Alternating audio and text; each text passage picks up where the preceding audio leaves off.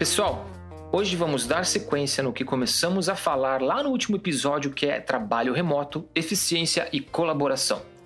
Falamos como o Envision Freehand é uma ferramenta muito poderosa para dar suporte à colaboração durante o processo de ideação, e hoje vamos falar sobre Envision Boards e como esta ferramenta se encaixa no processo de fluxo de trabalho conectado.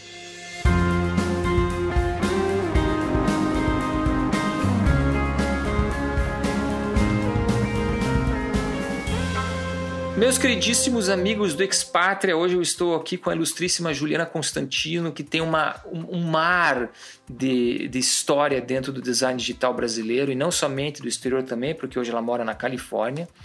A Juliana hoje trabalha no Instagram, correto? Ela vai falar mais para a gente mais tarde de como é a vida lá dentro hoje. Mas ela começou aí no Brasil é, trabalhando como editora, ou seja, ela não, não, é, não foi designer desde o início da carreira. E é aqui mesmo que eu quero que você comece a nos contar um pouco da sua, da sua escalada nessa carreira de designer e criativa que hoje você leva. Juliana, então conta um pouquinho pra gente como é que foi o teu comecinho lá, no, lá no, nos tempos de editor dentro da, da Globo, né? Do O Globo. Foi do O Globo ou da Globo.com?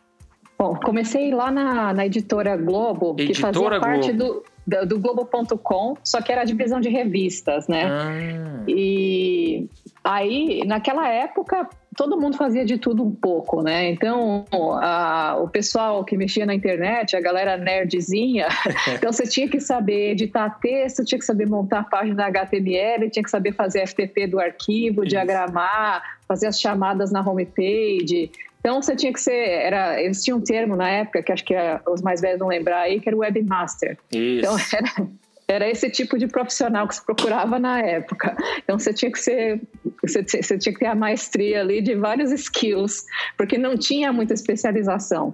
Então, você tinha que ter, você tinha que saber um pouquinho de cada coisa. Você tinha que saber codificar um pouquinho também, tinha que ser ali um, um pouco, um pouco de saber um pouco de tecnologia. E foi, foi nessa época que eu comecei a trabalhar com internet e que eu comecei a me interessar pelo design digital. Eu sempre eu estudei na área de comunicação, sou formada em comunicação social e jornalismo, mas eu sempre fui uma nerdzinha curiosa de computador. E aí eu tentei encontrar o meu caminho para a comunicação nessa área. Como eu tinha alguma coisa que interessava para eles, que era esse skill de computador, eu falei, putz, eu posso eu tenho alguma coisa para oferecer e aí eu consigo achar o meu caminho para conseguir achar algum espaço aí na comunicação. Isso foi lá em, em meados de 98 ainda, né? A gente está falando ainda do, do, do, teoricamente, teoricamente não, oficialmente do século passado, né? 1900 e bolinha, é, 1900 e bolinha, tá. E, ou seja, você começou como editor, você essa essa essa tua vontade de passar para um, uma carreira mais gráfica na época, digamos assim, ela veio porque você teve exposição a isso ou, ou partiu de algum outro tipo de input que você teve? Eu tinha, eu sempre quis fazer, é, trabalhar com, com, jornalismo, com fotojornalismo e com, com edição, com, com, solução de problema via design, assim, né? E, na, e todas as minhas referências e as, acho que as referências de todo mundo da nossa época era o design gráfico que existia em revista, jornal, quadrinho. Então, assim, para mim o caminho natural era por essas publicações, né? A gente via aqueles prédios gigantes lá da editora Abril, do Globo, esses eram os grandes impérios onde a gente achava que podia desenvolver uma carreira ali é, comercial para design gráfico. Mas aí a gente foi abençoado com a história da internet, né? Aí, putz, mudou tudo, abriu um universo gigantesco e Aí eu comecei a, a, pesquisar e entender que a gente, que eu tinha outros caminhos para seguir, né? Que eu podia fazer outra coisa e que design era uma, podia ser muito mais do que do que diagramação, do que é, do que o que a gente via na revista, do que fotografia. Apesar de eu gostar de todas essas coisas analógicas ainda, é, design era muito mais. Design tinha a ver com experiência, com solucionar problema, era dialogar, era uma coisa era uma comunicação que tinha mais dimensões do que a gente via na revista, né? E o negócio começou a ficar cada vez mais interessante. Então aí eu comecei a, a, seguir em frente. Eu fiquei cada vez mais apaixonada, mas uma vez que eu entrei no digital, eu acho que eu nunca mais voltei atrás. Tanto que a minha carreira toda na publicidade, ela foi toda toda ancorada no digital. Eu nunca, nunca fui aquele tipo de publicitária, apesar de ter 40 anos hoje, eu nunca fui aquele tipo de publicitária que sonhava em ter um filme no Fantástico ou, sabe, de ter um anúncio de página dupla na Veja, porque eu sempre achei o digital muito mais fascinante. Era um tipo de comunicação muito mais interessante. Uhum. E lá no comecinho, então, quando você estava ainda na, na, editora Globo e, e você comentou o fato de, né, das revistas e o digital acontecendo, o que, que você lembra dessa época assim mais operacional mesmo, de, em tipo de tipo de tipo de pedidos que aparecer na tua mesa, tipo assim, como é que você vai converter isso aqui para um projeto digital? Como é que isso aqui vai virar um website? Como é que vocês trabalhavam na época? Isso era muito, muito interessante, porque no começo era bem manual, né? A gente tinha os arquivos lá que eram feitos em Quark, a gente precisava extrair tudo que era texto da redação e a redação era extremamente conservadora com relação aos formatos, então eles sempre estavam com o pé atrás da maneira que a gente ia transformar aquilo em linguagem digital, que aquilo ia se perder da forma que da, da, forma original, né? Então, assim, eu lembro na, nessa época da Globo.com, eu fiz um estágio na editora Abril também, época que eu fiz diagramação para Veja, e a Veja era super preciosista no sentido dos infográficos e achava que, putz, vai transformar isso numa linguiça, porque os, as páginas, as, as, matérias eram super compridas, né? Então eles falavam, putz, vai perder um monte, né? Do que que, de como é que a gente vai manter essa riqueza visual que tem na revista e tal, né? E a outra coisa que existia era, era um medo gigantesco de a internet canibalizar essa audiência das revistas. A gente viu com o tempo que eles estavam certos de ter medo, né? Porque a agilidade, é. ter acesso à informação rapidamente é uma coisa priceless, é muito mais importante do que é, o detalhe de como a, o, o, o, infográfico vai estar sendo diagramado, enfim. Mas é, eu lembro que esse processo começou muito manual, mas o negócio foi evoluindo muito rapidamente. A gente começou a desenvolver scripts que começavam a ler do Quark e aí já formatavam as páginas, aí a gente conseguiu fazer um trabalho mais inteligente que era começar a fazer um trabalho mais de edição mesmo, de olhar é, quais eram as matérias mais legais, então olhar o que as pessoas estavam acessando mais e começar a dar mais ênfase naquilo nas homepages e aí é, trabalhar junto com o universo online, ou com o Brasil online na época, uhum. e falar, putz, ó, tem uma matéria aqui que está chamando mais atenção, dá para fazer chamada na home e fazer é, e, e, ter um pouco o dedo no pulso desse negócio do editorial, né? Do que, que era essa coisa de dialogar com a com audiência na época, que eu acho que essa sempre foi a grande riqueza do digital, né? Uhum. Tá, ser essa coisa de, de reagir em tempo real. E isso, isso era a parte mais interessante. E sempre foi uma, um, um choque, assim, um conflito de, de, de, gerações, a história de, putz, é, vai transformar nesse negócio, vai ficar feio, porque os recursos visuais eram muito limitados na época, né? Sim. Se fazia o HTML cru, era um negócio feio, né? Assim, em termos de design, ninguém se orgulha muito do que a gente fazia naquela época. O negócio foi melhorando, aí teve lá a era do Flash, que todo mundo se lembra, né? Que a gente achava maravilhoso, aqueles, aquelas animações alegóricas que a gente fazia ali, é, melhorou um pouco do ponto de vista de experiência, mas também não solucionou tudo. Mas é, se a gente comparar 20 anos aí de, de, evolução de linguagem visual, acho que hoje a gente está num, num, lugar muito melhor, né? Nesse e mesmo assim, você não passou muito tempo lá dentro, né? Você já partiu para o IG, né? Para o IG, exatamente. E o, I, é, o IG, é. O IG eu, eu lembro muito bem que foi, uma, foi, o lançamento foi espetacular, né? E tinha o cachorrinho e ele entrou na época que a internet estava já bombando. E você entrou, pelo que eu entendi do teu histórico, ainda como editor, né? Você ainda não tinha, digamos assim, feito o switch para design. Como é que foi? Como é que foi a tua história dentro do, do, do IG?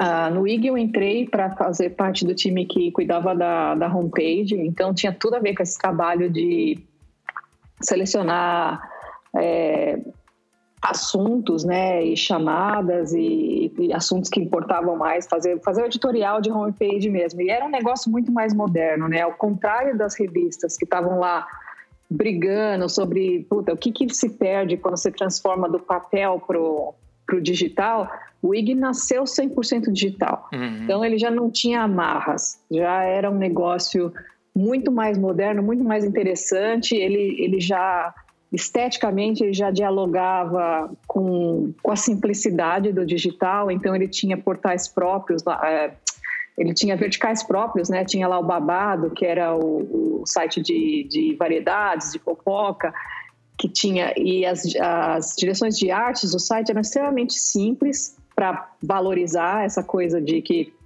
você não precisava incrementar demais para para deixar a informação leve e fácil de circular, o último segundo que era o noticiário.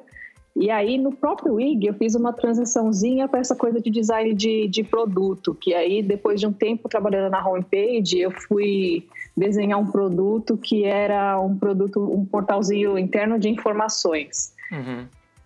Que eles tinham lá dentro. Então a gente desenhou um portal ah, de era, era um era, era interno para o pessoal mesmo, interno, não era nada. É, chamava IG Serviços, é, ele foi, ele ficou disponível para o público um tempão e era, era um negócio que mostrava para as pessoas, fazia uma, mostrava para as pessoas é, onde encontrar, era como se fossem umas páginas amarelas assim. Então era bem era bem, bem a origem do que a gente conhecia como arquitetura de informação, assim, sabe? Uhum. Do tipo, ah, como que eu faço para encontrar um, encanador um, na minha cidade? E aí uhum. a gente tinha duas, duas entradas naquilo lá. Tipo, se eu fosse um, um fornecedor, eu conseguia me cadastrar o meu serviço, a gente fazia a geolocalização, enfim. Ele funcionava como um, guia a mais. Foi o primeiro desenho de serviço que eu, que eu arrisquei, assim, na minha vida ali. Uhum. Para quem não sabe, o último segundo que a Juliana mencionou aqui agora foi o primeiro, ah, foi o primeiro próprio, o primeiro, como é que eu posso dizer, componente de notícias é, em tempo real lançado no Brasil. Isso foi, foi tá. histórico também na época. E daí você passou também, você ficou lá uns dois anos, né, seguindo o teu histórico. E você foi para a agência Click, que foi na época era a maior agência de internet que o Brasil que o Brasil tinha. E você passou um, um bom tempo lá dentro da tua carreira dentro da agência Click. Um, sem entrar, obviamente, em todos os projetos que você tenha trabalhado lá, porque eu imagino que foram inúmeros projetos, mas eu queria que você desse para a gente assim, uma pincelada nos projetos que você acha que foram os mais importantes, os mais.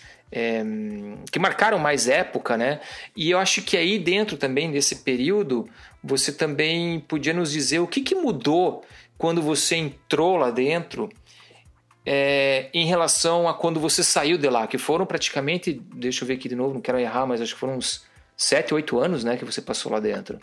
13. Ou até mais, 13 é, 2007, 2014, é, exatamente. Você, você consegue lembrar pra gente o que, que aconteceu em todo esse período que você ficou lá dentro? Ah, em linhas gerais eu consigo, mas uh, posso fazer uma, uma, uma pausa Claro. E, e voltar uma história. Claro. Que você me lembra. Deve. Me perguntou, Não só pode, me... deve. você me perguntou, né, da história da, da, tecnologia, da história das revistas, né, de como é que isso evoluiu. Eu lembrei de uma história que é muito boa, né, que a gente tinha um sisteminha, a gente tinha essa história do manual, né, de ficar tirando o conteúdo das revistas e jogando no site, uhum. né, que era e aí teve uma época que a gente contratou uma estagiária para fazer isso. O nome dela era Mariana. Ela ficava lá copiando e colando conteúdo e jogando no sistema manualmente. E aí a gente foi construindo um sistema para fazer isso e a gente chamou o sistema de Mariana, o primeiro sistema que extraía o conteúdo do Quark e jogava em HTML, ele foi nomeado. Tinha um nome pessoal. Nome, com o nome da nossa estagiária, que depois foi promovida e começou a fazer parte da equipe. Então, assim, era tudo muito muito interessante, porque as pessoas tinham seus skills, elas iam evoluindo, aí os sistemas iam evoluindo à medida que as pessoas iam fazendo outras coisas e era tudo muito dinâmico, era muito legal. E o, ou seja, o sistema substitui a Mariana, mas a Mariana não foi mandada embora, ela conseguiu crescer não, Mariana, da empresa. Mariana manda bem zaço, Mariana é só, só mandando bem e evoluindo. Legal. Então vamos lá, pular agora para a história, para a tua história dentro da agência Clique. Como é que foi lá? O que, que você pode contar para a gente de todos esses anos que você passou lá dentro? Nossa, na agência Clique foi, foi uma, uma vida, né, para mim. E foi um lugar que eu aprendi demais. Quando eu cheguei na agência Clique, eu, eu fui convidada para trabalhar na agência Clique para fazer. Eles, falaram, eles chamavam de arquitetura de informação na época, era User Experience Design E aí, eu, na época, quem me entrevistou para trabalhar lá foi o PJ Pereira, né? Que hoje ah, tem a Hotel. O PJ acabou sendo meu vizinho aqui de casa. Não de casa de casa, mas ele se mudou aqui para Nova York, né? E, e, eu fiquei sabendo, não sei onde é que eu vi que ele tinha se mudado. Ele está aqui, acho que uns 5, 6 minutos da minha casa aqui. É, pois é, do PJ. E aí eu falei, tá, pode ser, mas eu não sei, eu não sei o que, que é arquitetura de informação. Nem sei se eu sou qualificada para fazer isso, né? Ele falou assim, olha, vendo do trabalho que você tem feito, seu histórico, seu, sua experiência em portais de informação, em criação de produto, em organização de informação, é exatamente o que a gente precisa. Eu falei, tá, mas assim, que tipo de ferramenta a gente faz, usa para fazer isso? Ele falou assim, puta, não sei ainda, a gente está experimentando. quando, a gente, quando eu entrei na agência Click, a gente usava Photoshop para fazer os famosos wireframes. A gente fazia um negócio que chamava wireframe, na época eu acho que ainda se faz wireframe hoje em dia, a gente usa uma coisa no, no Instagram hoje, hoje a gente usa uma coisa que é um pouquinho melhor que um wireframe, que são os protótipos navegáveis, né? mas ainda a, o esqueleto se refere muito ao que eram os antigos wireframes, né? Sim. Mas na época era um negócio duro, difícil de fazer no Photoshop, porque o Photoshop nunca foi a ferramenta adequada, uma ferramenta muito robusta para fazer um negócio muito simples. E aí, depois de um tempo, a gente ficou um tempão usando uma outra ferramenta que era péssima para fazer isso também, que era o PowerPoint. A gente desenhava no PowerPoint o que era a estrutura do site, e como é que a navegação simulava como é que a navegação funcionava. Eu me lembro também de um passado distante eu programando o VB para tentar fazer aquilo mais vivo um pouco e menos braçal, né? Porque a, a, luta sempre foi essa, né? Da gente conseguir fazer um pouco mais de trabalho intelectual e menos braçal e conseguir representar o máximo de, de navegação e de estruturação de informação possível, né?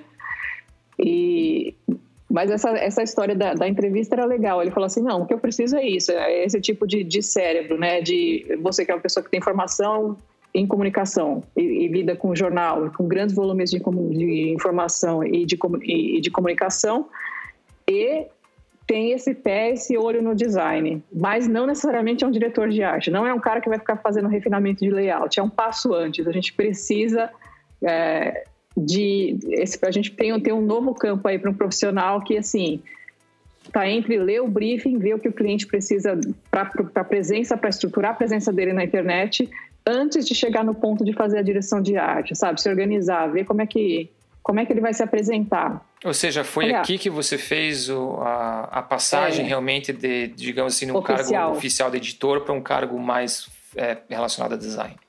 Exato. Aí eu virei arquiteta de informação, depois mudou de nome, virou User Experience Design, mas aí eu passei muitos anos da minha vida fazendo isso. Um dos trabalhos que eu mais gostei de fazer foi o primeiro Internet Bank para cartão de crédito desenhado no Brasil para Credit Card, que ficou lá muitos anos funcionando lá dentro do sistema da Credit Card, e depois de alguns anos a gente teve teve o prazer de redesenhar, foi um negócio muito legal de fazer, que você trabalha com coisas sérias assim para as pessoas. E, e assim é legal você fazer uma coisa quando você não tem referência ainda né? Hum. aquele comecinho era muito interessante porque o seu ponto de partida era a expectativa do seu das suas das pessoas dos seus usuários né? Você fala assim tá eu entrei fiz o meu login no, na página do cartão eu entrei e me identifiquei para o meu cartão de crédito. O que que eu gostaria que ele me respondesse? O que que eu gostaria que ele soubesse sobre mim e o que, que eu acharia assustador se ele soubesse sobre mim, né? Porque tem um limite aí, né, da privacidade, da informação. Então, aquilo tudo era muito fascinante, né?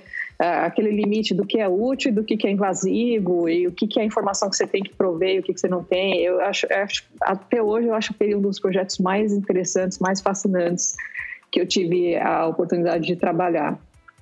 Outro projeto que eu você, adorei, Juliana, desculpa.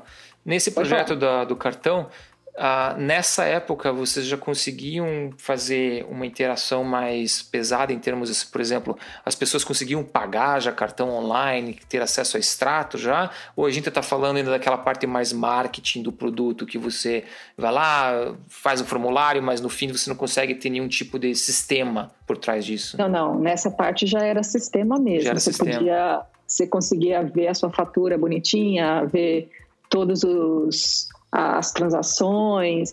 É, eu não lembro se era possível efetivar a, o pagamento da fatura, mas eu sei que você conseguia emitir a fatura, o código de barra bonitinho, então tinha muito sistema envolvido. Então a gente tinha que estudar bastante aquela coisa dos legados do banco para ver o que, que, era possível também você conseguir gerar em termos de é, informação, qual era o PDF que ia dar certo ali para conseguir uhum. gerar para o cliente e tal.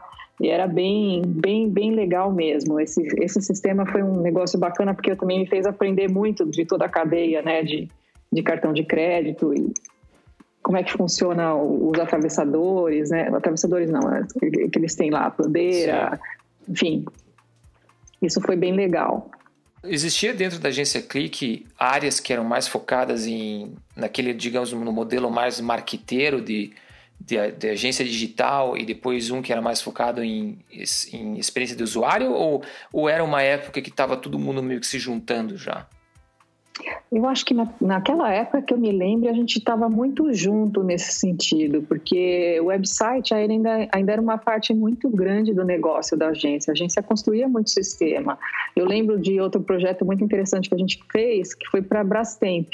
Então, assim, uma boa parte do site era mais marqueteira, que era catálogo de produto, então a gente mostrava essas coisas, mas uma outra grande parte do site era o e-commerce da Brastemp. Uhum. Então, você conseguia, é, foi todo desenvolvido internamente também, em parceria, quem fez a tecnologia na época, eu acho que foi a Accenture, então a gente fez em parceria, mas a, a usabilidade, toda, todo o fluxo de, de carrinho de compra foi desenvolvido por nós, né? E esse foi bacana também, porque além de ser um e-commerce simples, teve uma, uma parte que foi bem interessante, que foi um projeto que era de customizar a sua geladeira, que a Brastemp foi pioneira nessa história, né? De você poder trocar cor, é, trocar tipo de prateleira, etc. Ah. E não era um negócio que as pessoas estavam muito acostumadas a fazer. Então foi outra coisa que a gente teve que fazer meio que do zero, assim. Você teve que introduzir um conceito novo, sabe? Uhum. Era era uma, uma lógica meio parecida de quando você está indo comprar seu carro, mas, enfim, era sua geladeira. E foi um negócio divertido de fazer também. Tem mais algum projeto que você lembra, assim, que vale a pena a, a gente contar para as pessoas que nos ouvem? Porque eu tenho uma pergunta para você depois. Cara, uh, eu acho que desses projetões assim robustos de sistema, teve um que foi muito curioso, que acho que do ponto de vista de design de interação e do ponto de vista de negócio, que foi quando é, algumas pessoas vão lembrar dessa, dessa época, que foi quando a Ambev fez a aquisição da Antártica e da Brahma juntas. Eu não sei se vocês lembram disso, que eram duas marcas, duas fábricas separadas, e a gente tinha uma missão que era fazer uma intranet que conseguisse melhorar um pouco o senso de rivalidade interna das marcas, porque eles sempre foram duas empresas, duas fábricas, e aí eles tinham que ser uma família.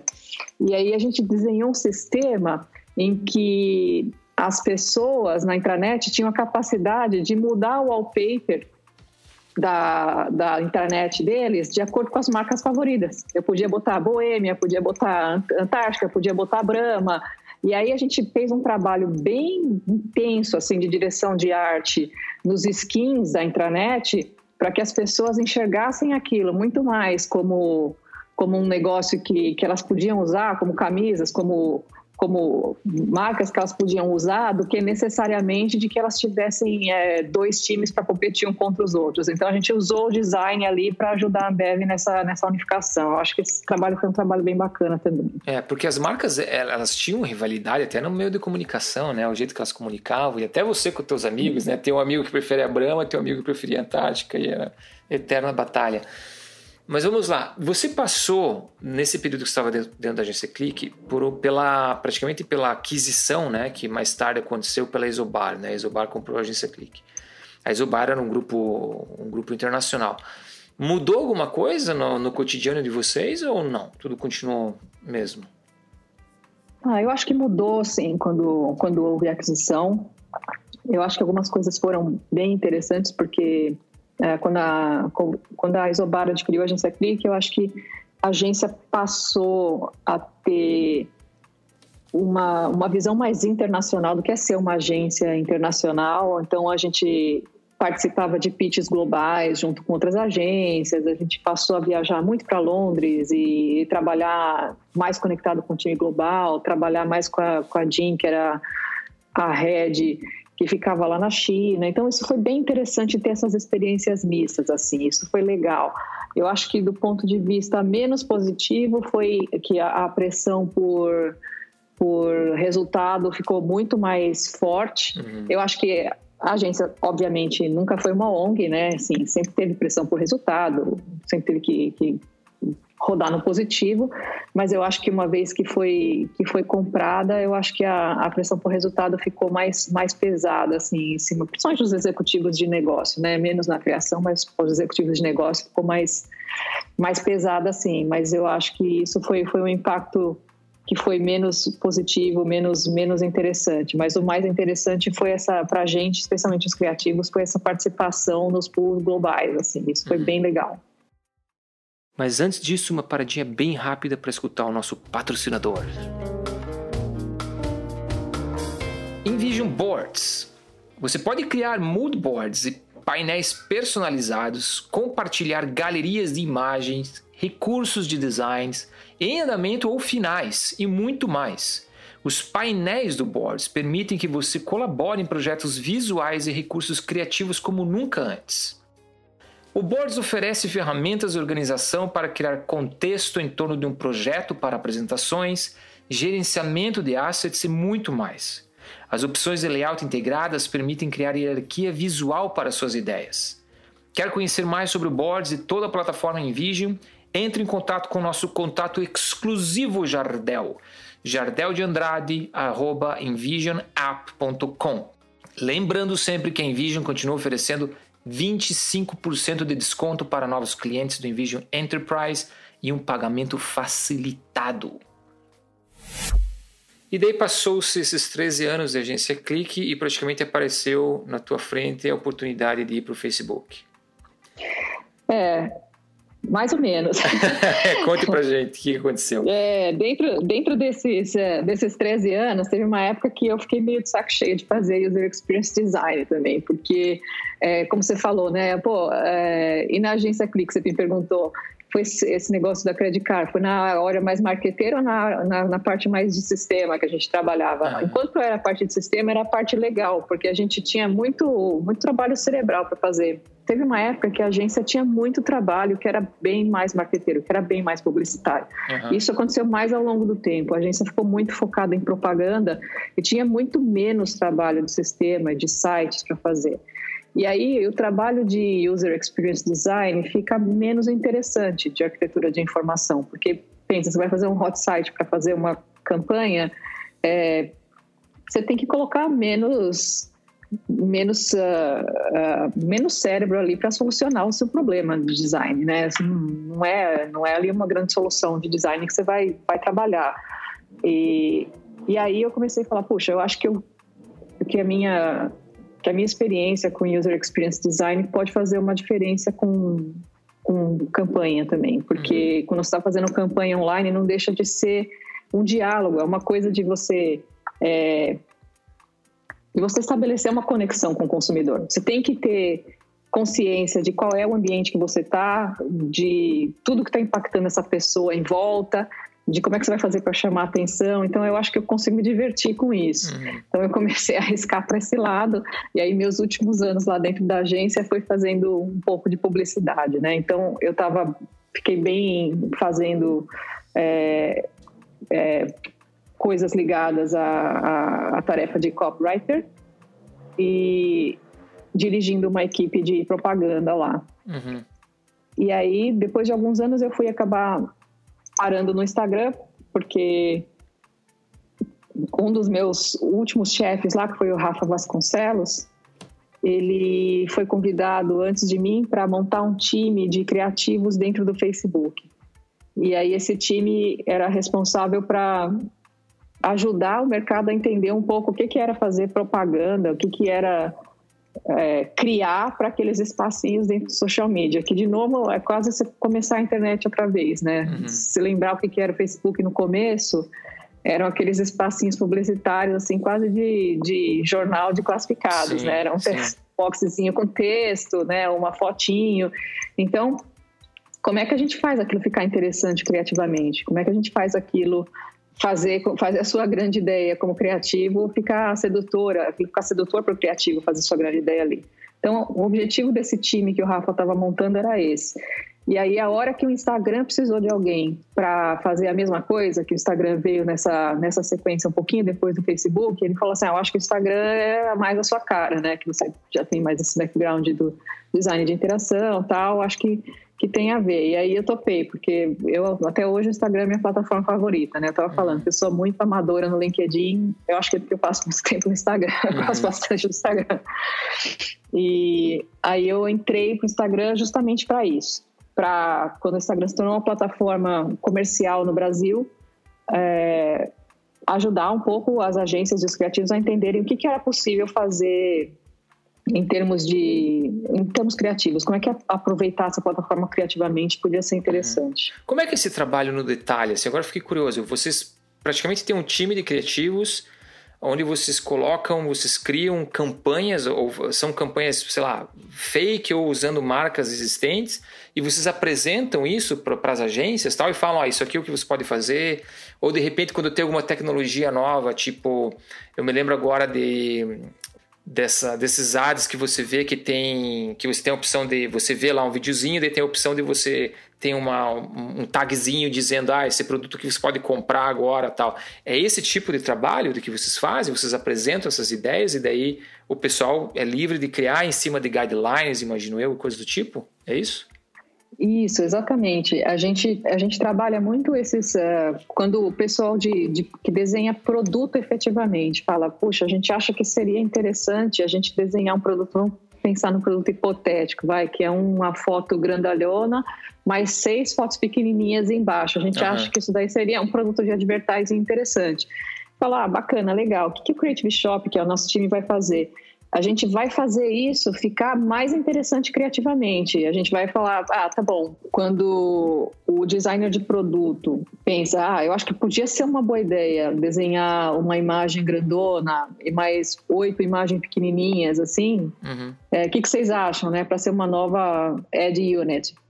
Ah, a gente acha interessante. Aí quando vem para o Creative Shop, a gente olha aquilo e fala assim, ah, bacana, Pode ser, a gente pode botar um octopus aqui, sabe? Então pode tirar as bordas. Então a imagem grande é o corpo e os oito são os tentáculos. A gente consegue fazer isso virar uma história.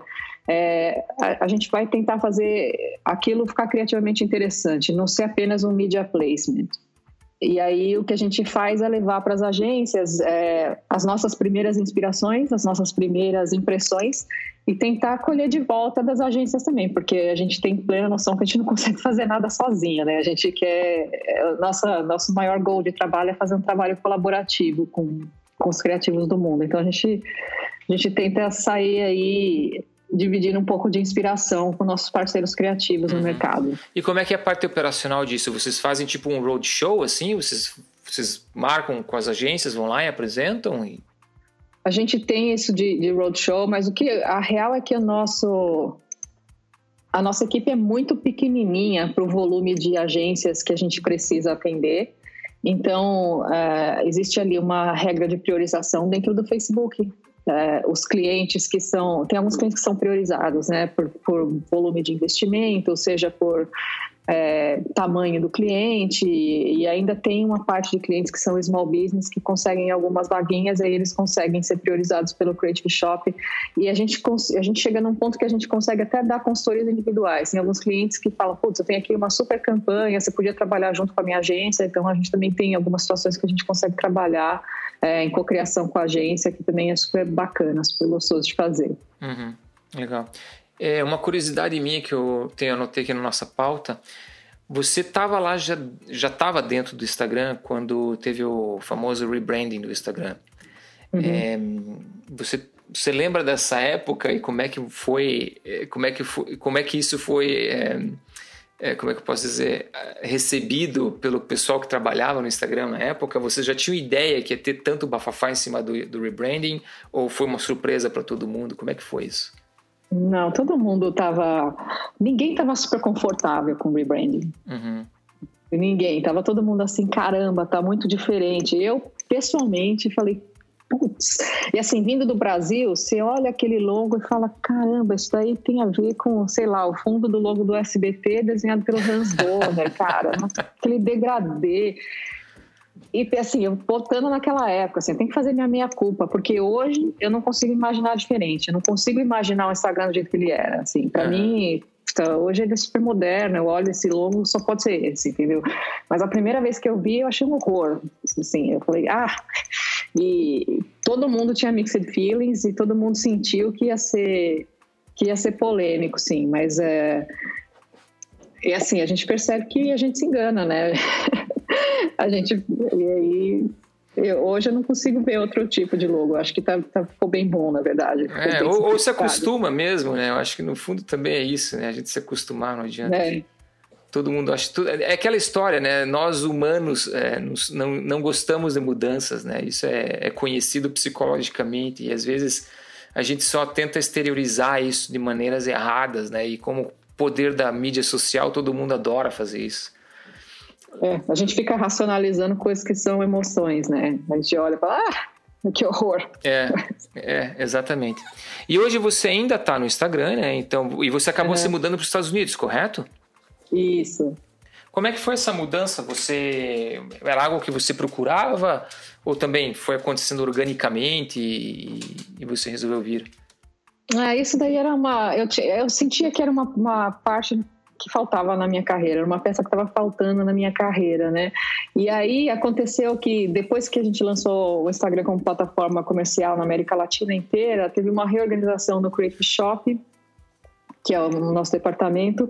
E aí eu fiquei cuidando de uma parte dentro do Creative Shop que era para fazer narrativas para marcas, assim, de era uma coisa um pouco mais genérica do que esse trabalho específico, era como as marcas podiam fazer aproveitamento geral das plataformas, tal. E aí eu já estava fazendo um trabalho global. Meu manager ficava aqui na Califórnia. Uhum. E aí ele falou: Pedro, não faz muito sentido você ficar sentado em São Paulo, eu aqui. Enfim, a gente, nosso time veio para cá. A gente tinha um outro cara que ficava em Berlim, também veio para cá. A gente se juntou todo mundo aqui na Califórnia.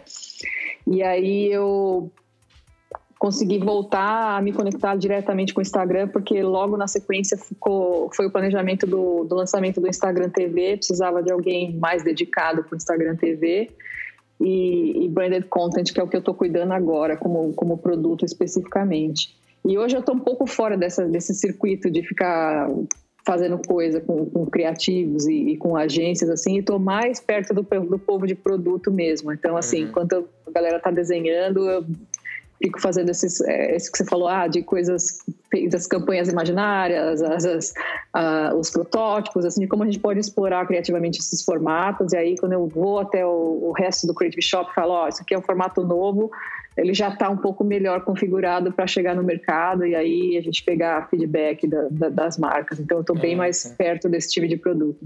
Ah, legal. Uh, Juliana, a maioria do pessoal que escuta a gente hoje está é, tá ainda no começo ou meio de carreira. Uma das coisas que eu acho que é de mais valor para o pessoal que, que, repito, que nos escuta, é, são dicas de designers mais experientes, que já estão na área faz, faz, faz mais tempo, em relação a como focar a carreira, é, o que você pode fazer para melhorar portfólio, é, para essas pessoas que estão, por exemplo, tentando é, colocar uma carreira internacional na, né, no currículo, quais são os conselhos e dicas que você dá para esse pessoal hoje? Eu acho que tem que fazer muito projeto. Tem que fazer muito projeto e documentar muito bem, sabe? É, porque eu acho que no começo a gente não tem muito espaço para ficar escolhendo o tipo de projeto que a gente pega para fazer essa, ah, esse projeto não é muito legal, não é muito bacana. Acho que tem que fazer muito, tem que fazer projeto bom, tem que fazer projeto ruim, é, testar o máximo possível. A gente falou pouquíssimo de teste de usabilidade aqui, mas eu acho que isso foi uma batalha muito grande no começo, que era difícil convencer os clientes a fazerem teste, mas a gente aprendeu horrores assim com teste de usabilidade. E, a, e acho que hoje é uma coisa ultra válida, assim, tudo que que você que o pessoal conseguir emplacar de teste para os projetos é maravilhoso para você ter essa documentação e não só validar o que você desenhou que estava certo, mas principalmente aprender o que você fez de errado, que são as melhores histórias, né? A gente tem tanta convicção e aí olha e percebe que fez coisas que, que não necessariamente funcionavam.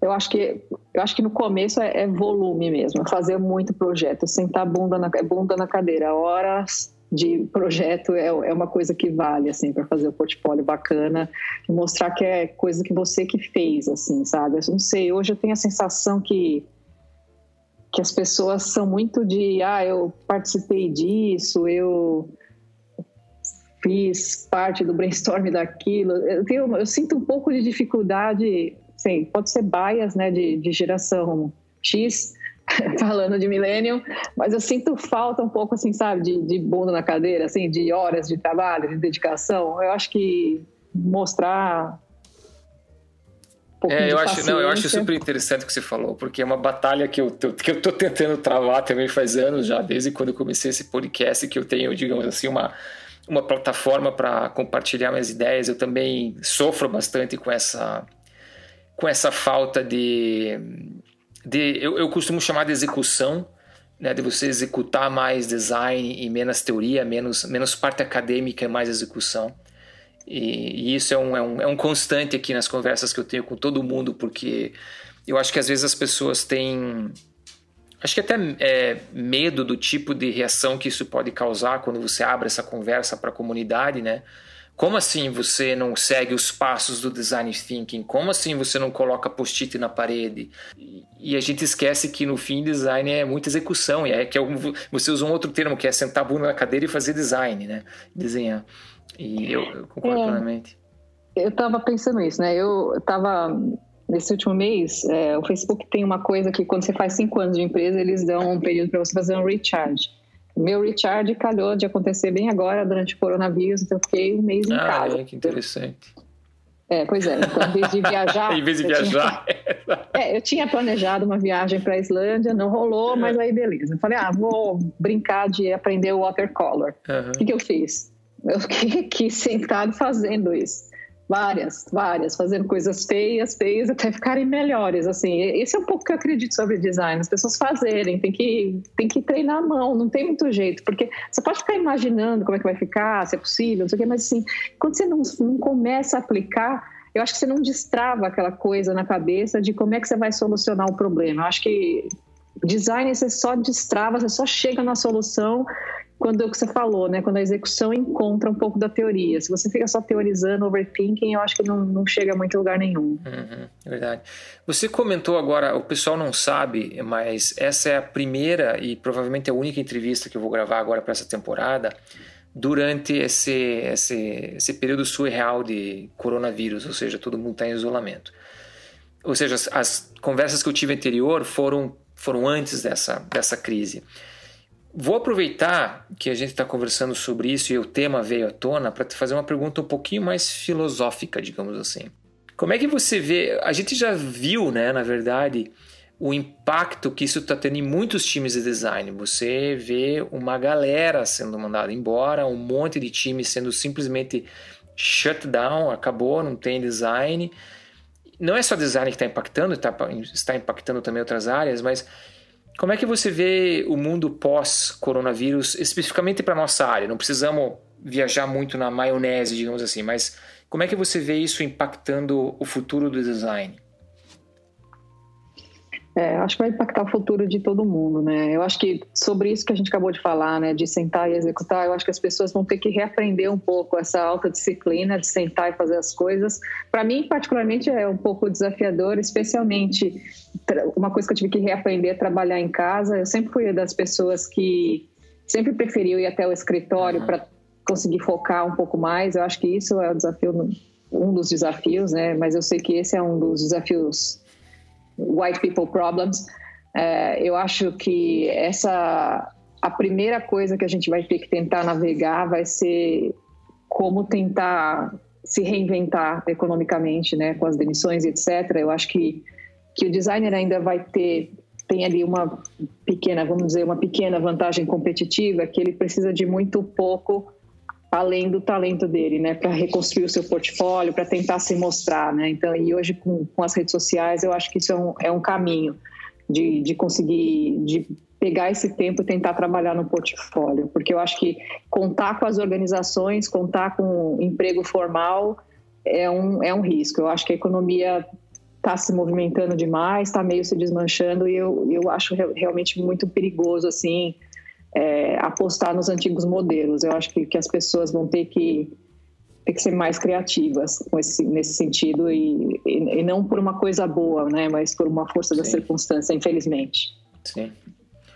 Legal, Juliana, muito obrigado de novo por ter aceitado o convite, pelo seu tempo. É, se você quiser deixar métodos de contato para o pessoal que está ouvindo a gente, é, redes sociais para te seguir, coisas do tipo, o microfone é todo seu novamente. Ah, eu acho que para me encontrar, os dois melhores lugares são o Instagram e o Facebook. Meu Instagram é Juliana Constantino e meu Facebook também vocês me encontram como Juliana Constantino. É isso aí.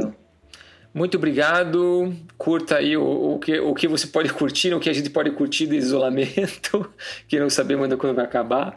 E até a próxima. Até. Tchau, tchau. Obrigada a você, Al. Tchau, Juliana. Então, amigos, a Envision hoje é muito mais do que uma simples ferramenta de prototipagem, e sim uma plataforma completa. Com o fluxo de trabalho conectado, vocês podem manter todos os passos de um projeto de design dentro da mesma plataforma, incluindo não só o nosso trabalho de design, mas também developers e project managers, por exemplo, marketing, gerência de produtos, stakeholders, desde a exploração de ideias com a ferramenta Freehand, a organização do projeto com a ferramenta Boards, até a entrega de arquivos finais com o Inspect para o handoff final. Confere lá em visionapp.com ou fale com o Jardel, Jardel de Andrade.